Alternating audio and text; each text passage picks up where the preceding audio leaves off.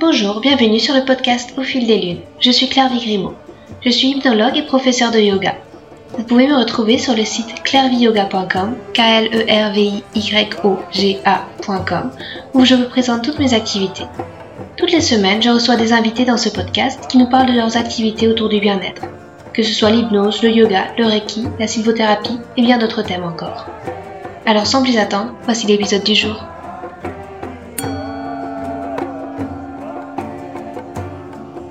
Dans cet épisode, je reçois Delphes. Aux alentours de chaque pleine lune, je la retrouve avec d'autres sœurs de lune pour partager autour de l'enseignement des 13 mères originelles. Ce cercle, Delphes en est à l'origine. Elle le fait vivre et nous partage ses connaissances et son expérience, en nous présentant le conte et ses différents degrés de lecture, à chaque fois avec pertinence, émotion et cœur. Pourtant, pour en arriver là, dans cet éveil éclairé à la spiritualité féminine, les chemins qu'elle a suivis ont été sinueux. Des études en finance internationale, une carrière de dirigeante d'entreprise, évoluant dans des milieux très masculins, de ses collègues à ses quatre fils, ce sont des appels du destin qui lui ont fait changer de direction et de vision sur la vie. Tout d'abord par une prise de conscience assez brutale, pour aller vers une meilleure compréhension d'un de ces garçons présentant des traits autistiques.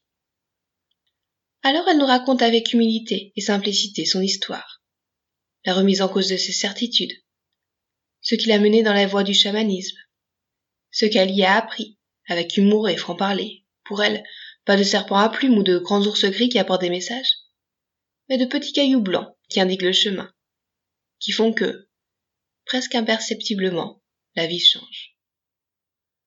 Et puis sans même s'en rendre compte, on se trouve à faire un grand écart entre ce qu'on en a été et ce qu'on en est devenu. Elle nous parle aussi du féminin comme un cadeau, de cette douloureuse révélation, connue lors d'un rituel de rencontre avec la mort symbolique, transmutée en une prise de conscience incroyable, au milieu d'un festival, entouré de femmes à rire, chanter, dans une sororité bienveillante.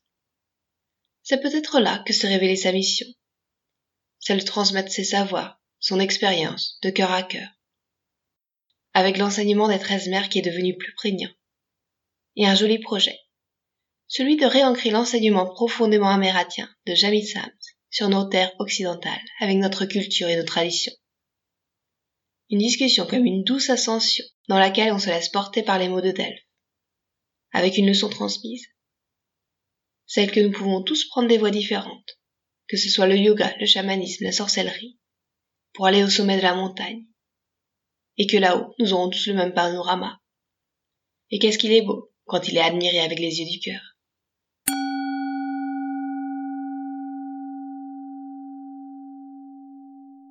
Bonjour Delphes, je suis euh, ravie de te recevoir. Je t'ai connue parce que euh, je suis auprès de toi à l'enseignement des, des 13 mères originelles. Et euh, voilà, j'avais envie de, te faire intervenir dans, ce podcast parce que je trouve que, ta vision sur cet enseignement est vraiment très précieuse. Du coup, est-ce que tu pourrais peut-être te présenter auprès des auditeurs et nous raconter en quelques mots ton parcours et qui tu es? Bonjour Kervi, merci de, me recevoir pour cet exercice qui est euh, assez nouveau pour moi. Donc, euh, euh, je suis donc euh, Delphes. Euh, j'ai suivi un, chemin assez sinueux avec beaucoup de virages, beaucoup de beaucoup de pentes et beaucoup de descentes dans l'autre sens. Euh, je ne suis pas euh, le public cible, je dirais, pour tout ce qui est chemin spirituel. J'ai grandi dans l'athéisme le plus complet. J'ai fait des études de, de finance internationale. Donc, je ne suis vraiment pas euh, dans ce milieu euh, de thérapeute, de, de personnes croyantes avec une, une foi présente depuis l'enfance, euh, qui pourrait les mener sur des, sur des chemins spirituels plus tôt. Euh, et pourtant, euh, voilà, la spiritualité est venue à moi. Je crois qu'à un moment, on, on reçoit des, des, petits coups de pied du destin, des, des petits appels de, de, de l'au-delà qui nous, euh, qui nous font arriver sur des chemins dont on ne soupçonnait même pas d'existence. Euh, pour ma part, euh, le petit coup de pied du destin est venu d'un de mes enfants. J'ai quatre enfants qu'on appelle dit différents, tous les quatre, dont un qui est un peu plus différent encore que les autres avec des traits autistiques. Et cet enfant-là m'a effectivement fait remettre en cause toute ma vie, toutes mes certitudes, tous mes, euh, tous mes schémas mentaux, toutes mes fausses croyances euh, et, euh, et m'a emmené sur, sur un parcours en marge, en parallèle. Et, et, ça fait donc quelques, quelques années, un peu plus de dix ans maintenant, que, que j'explore tous ces chemins en parallèle qui, qui sont d'une richesse extraordinaire. Et euh, donc j'ai commencé en fait mon, chemin par le chamanisme. C'est ça qui est venu à moi en premier. Et, euh, j'ai exploré euh, différentes traditions par le parcours que j'ai pu suivre, des traditions nord-américaines, des traditions mongoles, un petit peu de traditions sibériennes, africaines. Et, euh, et c'était un, chemin extrêmement riche parce qu'en fait, il m'a mené au mien euh, nous sommes sur des terres qui ont été déconnectées par l'histoire, déconnectées de nos traditions ancestrales. Et, euh, ces traditions nous reviennent en fait grâce aux traditions d'autres peuples. Et j'ai beaucoup de gratitude pour tous ces peuples-là qui nous aident à nous reconnecter. Et, euh, et aujourd'hui, c'est vrai que je suis plus je suis ma propre voix. Euh, je ne m'affilie pas à, une tradition, euh, même si par chez nous, les influences celtiques sont plus, sont plus prégnantes. Euh, pour autant, voilà, je, ne me réclame pas d'une tradition particulière. J'ai vraiment appris à suivre ma propre voie. Et euh, au cours de ce chemin-là, j'ai rencontré le féminin je suis moi une personne qui était très ancrée dans la masculinité, très ancrée dans la volonté, dans l'action. Et, euh, et j'ai reçu vraiment le féminin comme un, comme un cadeau. Euh, et euh, l'enseignement des, des mères de clan a été vraiment révélateur pour moi. Une connaissance de la femme, une connaissance de la sororité, une connaissance de la place de, du féminin dans le monde et, euh, c'est un enseignement que voilà, j'ai commencé à transmettre avec bonheur et accompagner, euh, accompagner les sœurs sur ce chemin-là, sur leur chemin, pour qu'elles pour qu'elles tracent leur propre pas euh, sur le monde, est vraiment quelque chose d'extrêmement enrichissant. Voilà pour la petite euh, présentation. D'accord, merci. J'avais envie de revenir un petit peu peut-être sur, sur les débuts de ton parcours. Qu'est-ce qui t'a fait aller vers le chamanisme tout d'abord? Parce que, comme le, tu te disais, dans, dans nos régions, c'est plutôt le, la tradition celtique qui est présente. C'est quoi qui t'a attiré dans le chamanisme? En fait, ça a été euh, l'observation de mon fils euh, qui m'a vraiment remise en question. Et euh, c'est un enfant qui était euh, donc qui avait des, des traits autistiques et euh, qui me paraissait extrêmement connecté à la nature. Par exemple, euh, régulièrement, quand il n'était pas très bien, il allait dans le jardin et il tournait en rond pendant plusieurs minutes, parfois une heure. Et je voyais bien que après ce rituel entre guillemets ou après voilà ce qu'il faisait, il n'était pas dans le même état. Il y avait vraiment un avant et un après. Euh, je l'ai vu aussi régulièrement s'allonger sur le sol, les paumes des mains sur le sol, en regardant la cime des arbres. Et là aussi, l'état avant cela et après cela était différent.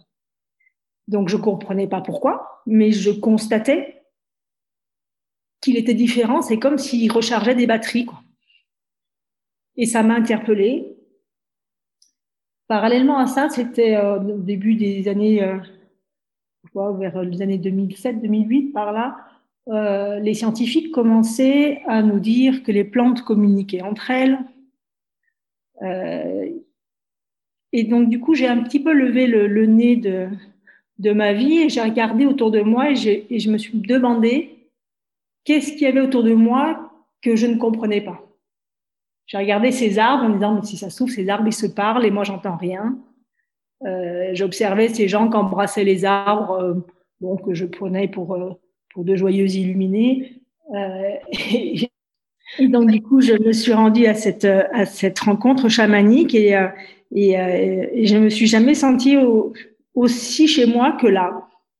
J'ai rencontré des gens qui ressemblait enfin à ce que je pensais que l'homme devait être. Des gens qui étaient dans le cœur, pas dans le mental, pas dans l'image, pas dans le paraître. J'ai vraiment découvert le verbe être et ça a été un bouleversement pour moi. Vraiment un bouleversement. J'ai vécu trois, trois, quatre jours, mais j'ai été transformée. Et euh, j'étais partie avec donc mon fils euh, autiste et puis son frère aîné. Et euh, quand on est rentré à la maison, on a vécu une anecdote dans un dans un bar à Marseille, une, une, incivilité commune et habituelle et quotidienne. Et, et mon fils aîné m'a dit mais je parie que tu penses au chaman là. Et j'ai oui effectivement je cette différence d'attitude, de comportement entre ce que j'avais vécu euh, euh, lors du festival et puis là le, retour à la vie euh, à la vie commune était un peu un peu choquante quoi. Et, et mon fils me dit mais en fait on croit qu'ils sont fous, mais c'est tous les autres qui sont fous. Et je lui dis écoute je crois que si tu as compris ça pendant ce, ce week-end qu'on a passé ensemble, je pense que tu as compris beaucoup de choses. Et, euh, et voilà comment a débuté mon parcours. Parce qu'en fait, effectivement, dans ce festival-là, je me, j'ai vraiment rencontré la normalité en fait de ce que ça devrait être, ce que l'humanité devrait être. Et, euh, ça a été vraiment un grand bouleversement, un grand bonheur, et, euh, et je me suis sentie à la maison et j'ai jamais voulu en repartir. Quoi. Et, et, comment après on n'en repart plus justement? Tu, euh, tu as su intégrer ces, euh, ces, enseignements du chamanisme dans ton quotidien, à, à, le vivre au jour le jour?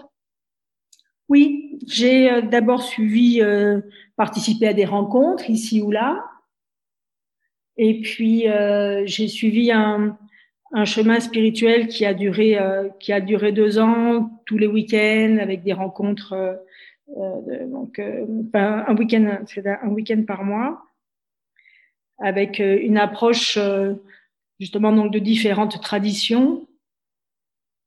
Et, ce qui est intéressant lors d'une l'une des premières rencontres que j'ai pu faire sur ce chemin-là, le chaman nous avait dit, mais il y a des gens qui sont spécialistes des week-ends. Ils viennent en week-end, puis après ils font un autre week-end, puis après ils font un autre week-end. Il dit, mais c'est pas le but c'est qu'à un moment, si vous ne transcrivez pas ce que vous apprenez dans votre propre vie, et si ce que vous apprenez ne vient pas changer votre propre vie, ça ne sert à rien. Il faut pas être abonné à des stages de chamanisme. Et j'avais trouvé cette réflexion particulièrement pertinente. Et, euh, et de fait, sur ce chemin-là, moi, je suis très cartésienne. Et donc du coup, je je voyage jamais. Quand on fait des voyages chamaniques, je voyage pas, j'ai jamais vu le serpent à plumes ni le grand ours gris qui est venu m'apporter des messages. Par contre, ma vie au quotidien, elle a changé. Et ça, c'est souvent des petits euh, des petites choses imperceptibles, mais de pas à pas, de semaine après semaine, les choses se modifient, mon rapport au monde se modifie, mon rapport avec mes enfants, mon rapport avec mon mari, mon rapport avec les gens au travail, tout bouge. Et là, on, fait un, grand écart entre ce qu'on a été et ce qu'on est aujourd'hui, qui est euh, absolument démentiel. Et, euh, et merci, quoi. Et merci. Et ça n'a pas fait peur un petit peu à ton entourage Tu parlais du, monde du travail dans lequel qui était peut-être assez cartésien. Ils se sont pas posé des questions? Ça a été difficile de s'affirmer euh, dans cette voie? Par eh rapport à euh, En fait, non. Parce que une des premières choses qui a changé en moi, c'est que je me suis justement libérée du regard de l'autre. Et c'était très curieux, moi qui étais extrêmement soucieuse de ce qu'on pensait de moi, de l'image que je donnais, etc. À partir du moment où j'ai commencé ce chemin-là, j'ai totalement assumé ce que j'étais. C'est-à-dire que je travaillais en plus dans un milieu euh, catholique, avec des communautés religieuses, avec euh, et moi je ne suis pas du tout. Et en plus, je suivais un chemin chamanique. C'était très particulier. Euh, mais en fait, j'ai eu la chance de travailler aussi avec des gens qui étaient relativement ouverts et on s'est rendu compte que finalement on parlait le même discours. Euh, on parlait le même discours. Je crois qu'en fait tous les chemins spirituels mènent à la même chose. Euh, Quelqu'un m'a dit un jour, on est tous au pied de la montagne, on prend tous des chemins et des voies différentes. Pour certains, c'est la religion, pour certains, c'est la méditation, pour d'autres, c'est le yoga, pour d'autres, c'est le chamanisme. Mais une fois qu'on est en haut de la montagne, on a tous le même panorama. On a l'amour et la lumière. Et c'est extrêmement juste. Donc, quand, quel que soit le chemin, y compris la religion, voilà, qui n'est pas du tout mon chemin à moi, euh, mais quand la religion vise à la fraternité, à l'amour et à la lumière, et non pas l'obscurantisme ou dogme, euh, et à l'intransigeance et à, l'intolérance que l'on peut connaître aussi par ailleurs, euh, on parle tous le même discours, et peu importe. Et donc voilà, moi, ça a été une des premières choses, de me libérer de du regard de, du regard de l'autre et d'assumer ce que j'ai fait, mais ça c'est pas, c'était pas une volonté, c'était pas euh, une affirmation, ça s'est fait totalement naturellement. D'accord. Et euh, tu parlais aussi de suivre sa propre voie. Tu as découvert d'autres traditions en dehors du chamanisme? Tu parlais aussi, enfin, peut-être de la voie des sorcières. Euh, est-ce que ça a été difficile là aussi de, de faire cette transition, de se dire, bah, il y a peut-être autre chose que le chamanisme, ou alors ça s'est fait plutôt naturellement? Là aussi, je crois que ça s'est fait naturellement. En tout cas, j'ai euh, compris sur mon chemin que euh, il y avait différentes traditions et ce qui était important, c'est que cela fasse sens. Ce qui était important, c'est que cela soit juste pour soi. Ce qui est important, c'est que euh, on le fasse en conscience. C'est-à-dire que, par exemple, je prends, euh, je vais un exemple. J'ai travaillé un temps avec une chamane qui venait de Sibérie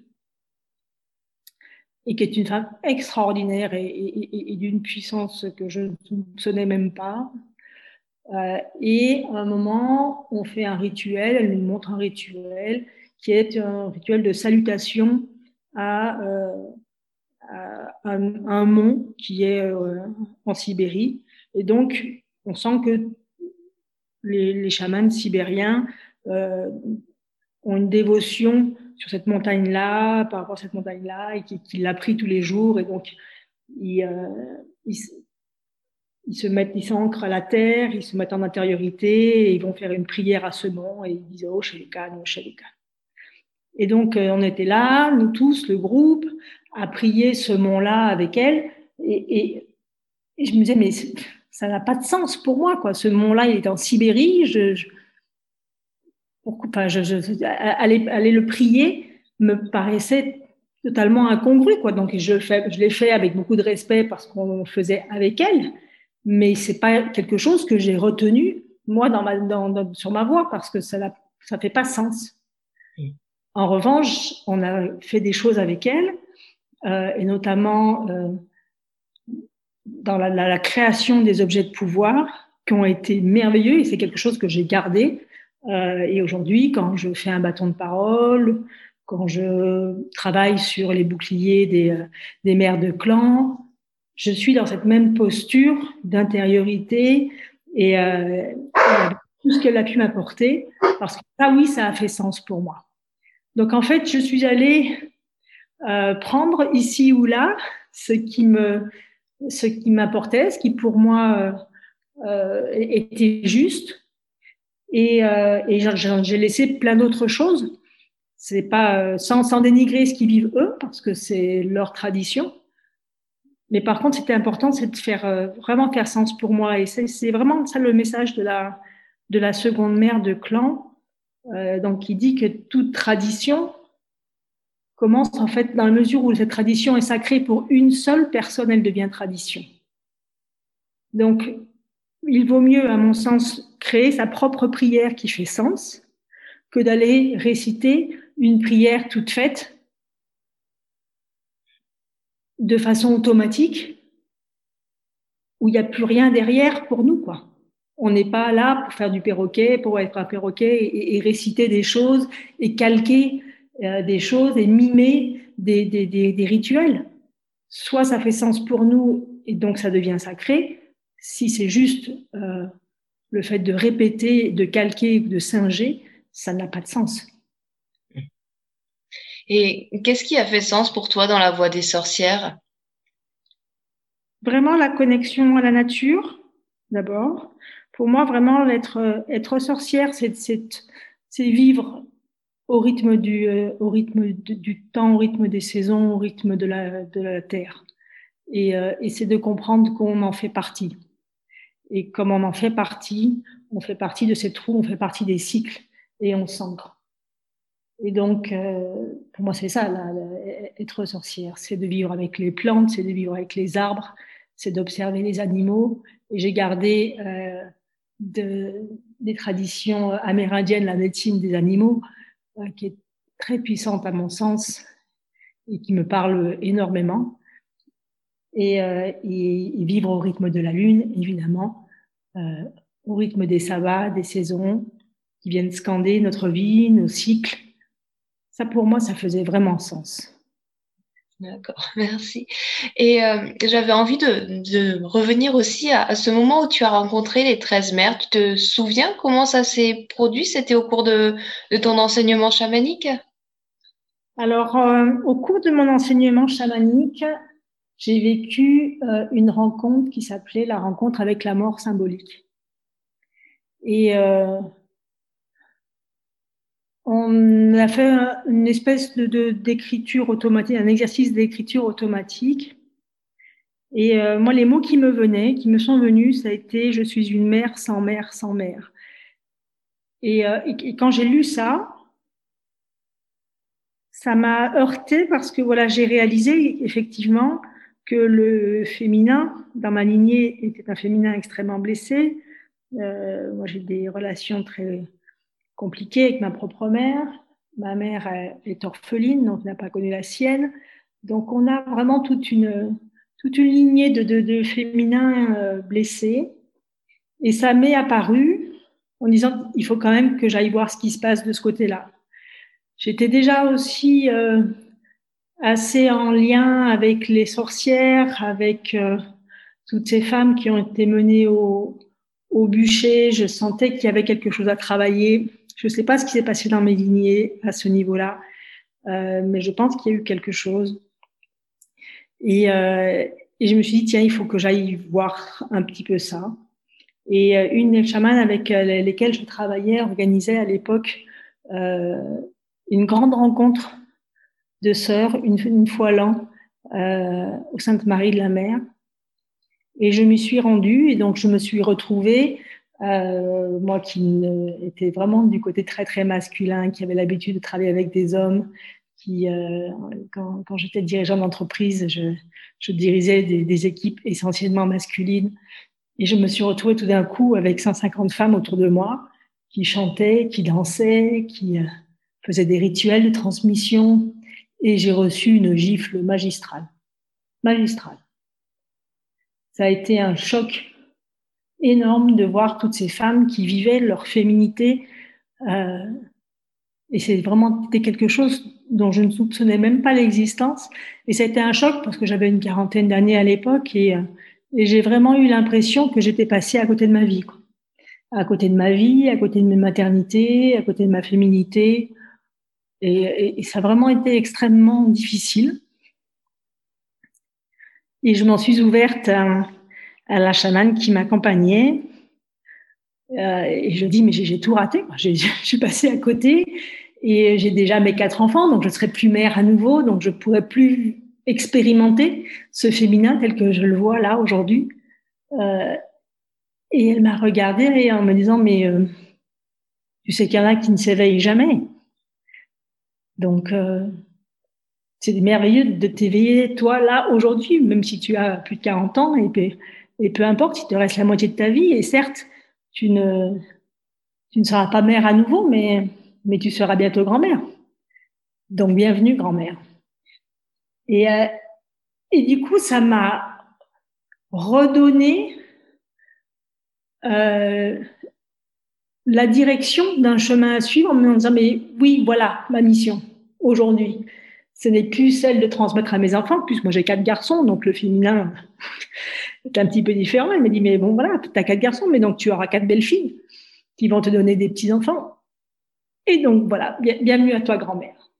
Et je me suis dit, voilà, c'est ça qu'il faut que je transmette aujourd'hui euh, aux jeunes femmes, aux femmes en chemin, voilà l'enseignement que je veux suivre. Et donc, j'ai pris connaissance de cet enseignement des mères de clan, qui est un enseignement très amérindien, un enseignement amérindien, mais c'est sûr, mais donc du coup qui n'a pas été à un moment euh, euh, remis dans, ou réancré dans, dans, nos propres traditions européennes.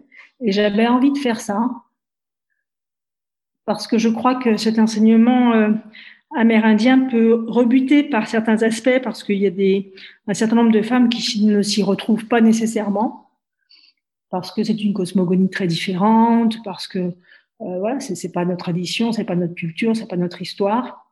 Et pourtant, c'est un enseignement universel euh, extrêmement riche. Et je me suis dit, tiens, si on pouvait un peu l'adapter à, nos propres traditions, si on pouvait le réancrer sur nos terres, ça serait une façon d'atteindre plus euh, le cœur des femmes européennes et euh, pour que cet enseignement se transmette, ce qui est quand même l'objectif premier. C'est vrai qu'on avait parlé de, de, ce projet et moi je le trouve euh, vraiment fascinant. Et euh, du coup, tu trouves que cet exercice est facile de trouver ces correspondances entre euh, l'enseignement très amérindien et notre, notre culture occidentale, notre culture celtique? C'est facile pour toi ou alors euh, il y a encore euh, quelques métaphores, quelques images à, à trouver? C'est en fait, euh, je crois que je me suis assez leurrée là-dessus en disant tiens, on va le transposer. Euh, je crois que c'est pas transposable en fait. Parce que au début, je me suis dit, tiens, je vais chercher des connexions par rapport à nos déesses, des histoires, des contes qui pourraient ressembler, etc. Et il n'y a rien en fait. A, à part quelquefois, par des hasards de calendrier, des choses qui peuvent se, qui peuvent se croiser, mais non, c'est totalement différent. Donc, je crois qu'en fait, j'ai laissé, euh, j'ai abandonné l'idée de transposer. Euh, par contre, je continue sur l'idée d'adapter. C'est-à-dire que euh, sur le cercle que nous faisons actuellement ensemble, on reste quand même beaucoup sur la tradition amérindienne et sur le conte, etc. Mais je pense qu'au fil des, euh, des cycles que je vais pouvoir faire avec ces mères de clan et avec les co-créations que nous apporte chaque cercle euh, et, chaque femme là-dessus, on arrivera peu à peu à le réancrer chez nous. Il y a eu des poèmes qui ont été écrits lors de, notre, lors de nos cercles, il y a des histoires qui ont été écrites, et on va pouvoir petit à petit laisser, alors pas abandonner, parce que pour moi, c'est important que, les, que la tradition amérindienne d'où vient cet enseignement soit présente. Donc, je crois pas qu'il faille euh, leur tourner le dos totalement en disant, bon, on, laisse ça et on, va sur autre chose. Je crois que c'est, en tout cas pour moi, c'est important que, que, ces mères de clan soient, soient là dans leur enseignement. Mais par contre, ouvrir sur autre chose et donner le choix aux femmes de soit se, vraiment s'intégrer dans le conte de Jamissam ou de faire autre chose en prenant juste la substantifique moelle de l'enseignement et d'avancer sur ce chemin-là avec juste l'enseignement qui est donné, c'est un choix du coup qui ouvre sur d'autres possibilités et notamment d'autres possibilités de, euh, de tradition. C'est vrai que moi, je trouve ces contes tellement riches et avec tellement aussi de degrés de lecture que, comme tu le disais, l'exercice de transposition est, quasi impossible, que chacun, au final, il dépose ce qu'il a envie d'y déposer, il voit ce qu'il a envie d'y voir, que, que faire ces parallèles entre notre, un conte plus traditionnel occidental est, vraiment pas facile à faire. Et, euh, et ce chemin des, avec les 13 mers, c'est quelque chose que tu envisages de faire tous les ans ou alors ça, ça prend fin à, un moment quelconque Pour l'instant, je crois que je vais, euh, je vais renouveler parce que euh, justement, je pense qu'à chaque cycle, on arrivera de plus en plus à réancrer sur euh, cet enseignement sur nos terres. Et, euh, donc, j'ai vraiment très, très envie de, revivre euh, année après année cette, cet apport qui, je pense, va s'approfondir cycle après cycle. Bon, je vois déjà la richesse, de notre cercle actuel et ce que ça nous apporte. Je me dis que voilà, renouveler ça le temps qu'il faudra, je ne sais pas, ça durera peut-être deux cycles, ça en durera peut-être 20, j'en sais rien aujourd'hui. Et ça, je laisse, je laisse l'univers euh, voilà, m'apporter les réponses là-dessus. Là, c'est vrai que c'est en ce moment, ben, on, on fait nos cercles en visio, ce qui est, à la fois euh, très riche parce que ça nous permet d'avoir des, gens d'horizons très différents et, euh, très éloignés géographiquement. Euh, J'espère néanmoins pouvoir vraiment faire des cercles en présentiel et des, rencontres en présentiel parce que c'est tellement, tellement, tellement différent. Et, euh, la, la force du groupe, la force du cercle quand il y a des rencontres, quand on chante ensemble, quand on co-crée ensemble, euh, quand on joue du tambour ensemble, il y a des connexions et des forces qui se créent euh, qui, euh, qui n'ont rien à voir avec un cercle sur, en visioconférence, même si c'est déjà riche. Et quand je vois effectivement les liens qui peuvent se tisser aujourd'hui entre, entre les sœurs du cercle, je trouve ça déjà extrêmement euh, beau et extrêmement riche. Euh, je me dis, voilà, en présentiel, c'est juste, euh, c'est juste très, très, très différent. Et euh, peut-être pour finir no notre entretien, tu as, tu as des projets à, à, plus ou moins long terme que tu as envie de, de voir naître? Eh bien, pour l'instant, notre, notre projet qui est en, en, en cours de création, puisque euh, c'est donc d'ouvrir euh, d'ouvrir ce lieu que nous venons de que nous venons d'acquérir euh, en famille, puisque donc nous avons suivi un, chemin. Je dis nous, c'est mon mari et moi avons suivi donc un chemin spirituel l'un et l'autre qui nous a mené il y a quelques mois à laisser nos vies, à laisser notre notre travail et à, et à acquérir un lieu pour accueillir euh, des, des, rencontres donc ça peut être des rencontres euh, de méditation, des rencontres de yoga, des rencontres de chamanisme, des rencontres de, de jeunes, des, rencontres euh, de parentalité positive, de communication non violente. On souhaite vraiment créer un lieu qui puisse accueillir tous les acteurs du changement. Euh, nous sommes arrivés à un point de civilisation où on sait que l'humanité ne peut pas continuer comme elle continue, comme elle, comme elle vit aujourd'hui, avec des, des non-sens en termes de gestion de la nature, de gestion des ressources, de gestion de l'homme. Euh, et on sait qu'il va falloir qu'il se passe quelque chose pour que l'humanité revienne à, dans le cœur. Et donc, on souhaite vraiment, voilà, on a, on a vraiment souhaité acquérir un lieu qui permette à tous ces acteurs-là euh, de se rencontrer, de se réunir, d'avancer, et un lieu où les euh, personnes qui se mettent en chemin, comme nous, nous l'avons été il y a une quinzaine d'années, euh, puissent trouver la petite lumière qui va leur faire dire que tiens, j'ai fait un pas, est-ce que j'en ferai pas un deuxième? Et, et, voilà, on est là pour ça. Donc, du coup, on est en train de rénover ce lieu-là, qui va ouvrir ses portes là dans les prochaines semaines. on, nous y ferons certainement, nous, des, des propres rencontres, hein, les maires de clans, etc., ici. Et puis, voilà, on accueille tous les gens qui souhaitent ouvrir le cœur des autres ici. D'accord. Merci pour, pour ce beau projet aussi. Je trouve ça de, vraiment fascinant, toutes, toutes ces, ces acteurs du changement que tu vas recevoir. Je pense que c'est une belle impulsion aussi et qu'on en a besoin aujourd'hui. Et justement, si les auditeurs euh, veulent y aller, veulent organiser quelque chose là-bas, tu pourrais peut-être euh, les référer quelque part si, euh, si tu as quelque chose à vers les diriger. Bien sûr. Donc, c'est alors pour l'instant, on est vraiment au, au, prémices, mais nous sommes entre, entre Villefranche de Rouergue et, euh, et Montauban, dans le nord du Tarn-et-Garonne.